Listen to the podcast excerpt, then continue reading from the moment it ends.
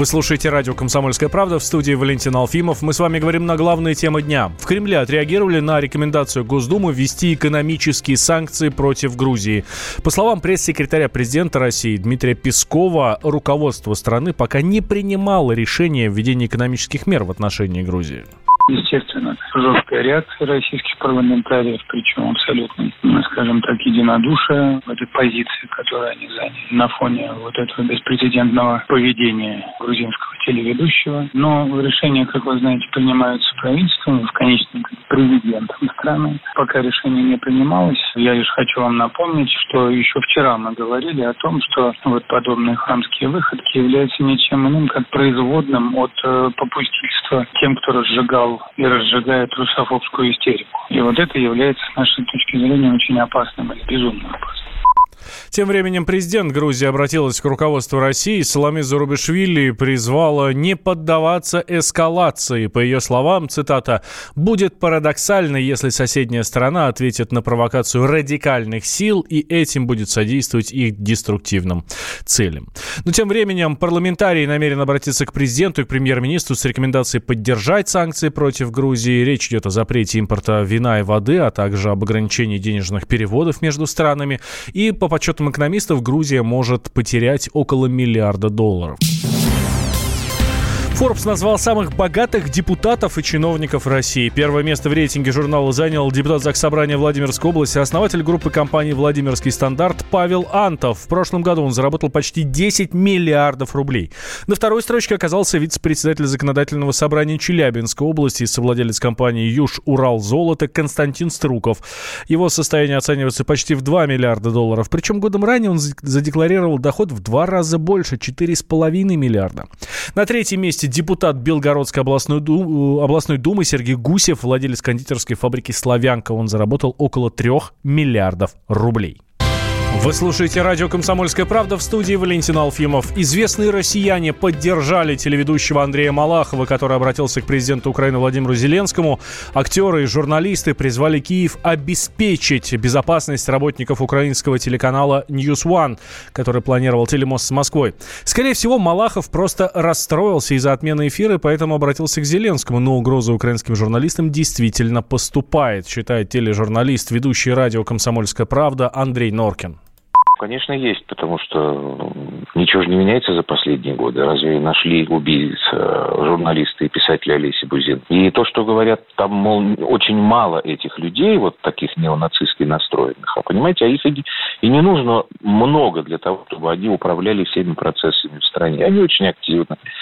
У них есть сила, у них есть оружие. Я думаю, что Андрей э, на самом деле поддался определенному порыву, потому что когда сама вот эта новость пришла, да, когда Дмитрий Киселев объявил о том, что этот телемост состоится, и появилась какая-то надежда. Просуществовала она очень недолго, поэтому я думаю, что э, Андрей просто очень сильно расстроился, поэтому и записал такое обращение к украинскому президенту. Но ничего удивительного в том, что там поступают угрозы журналистам, в том, что канал News One вынужден был отказаться от этой идеи. Ранее Андрей Малахов опубликовал в Инстаграме видеообращение. Телеведущий призвал Владимира Зеленского к диалогу.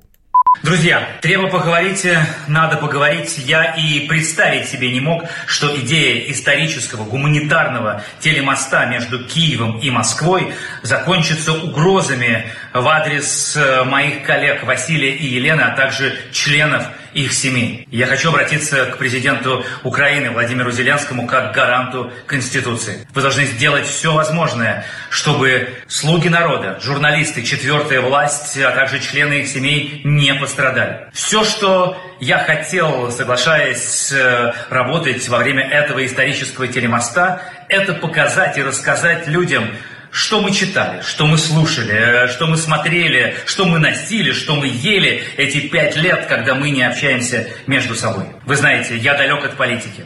Все, что мы хотели, это сделать праздник улыбок и счастья. Берегите друг друга.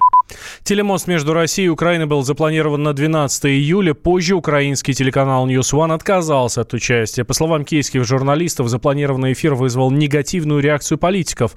Сотрудникам украинского телеканала поступили угрозы физической расправы. Из-за отмены совместного эфира ВГТРК пригласил участников телемоста 12 июля приехать в Москву. Центробанк назвал главные способы кражи денег со счетов россиян. Наиболее распространенная среди мошенников схема связана с использованием психологических приемов.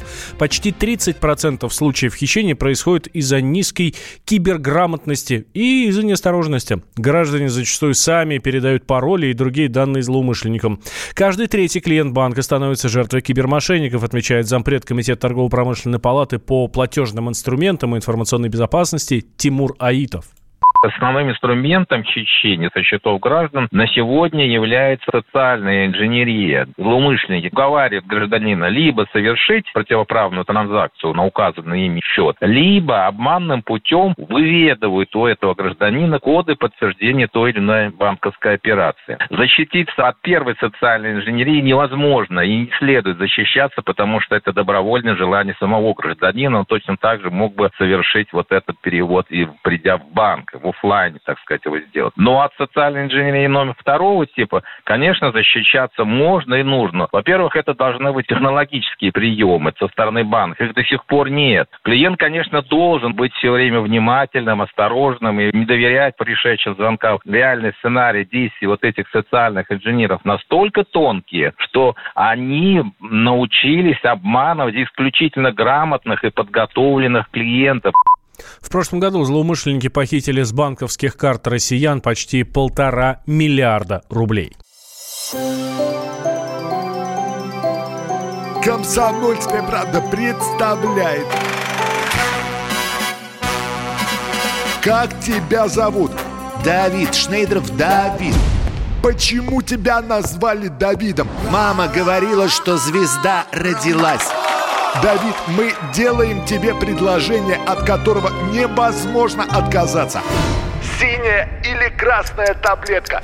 Я возьму большой куш. Окей, тогда ты пустишься во все тяжкие. Мы всегда платим долги. Самые лучшие фильмы и сериалы по субботам в 9.00 с Давидом Шнейдеровым. Целых два часа смотрим кино по радио.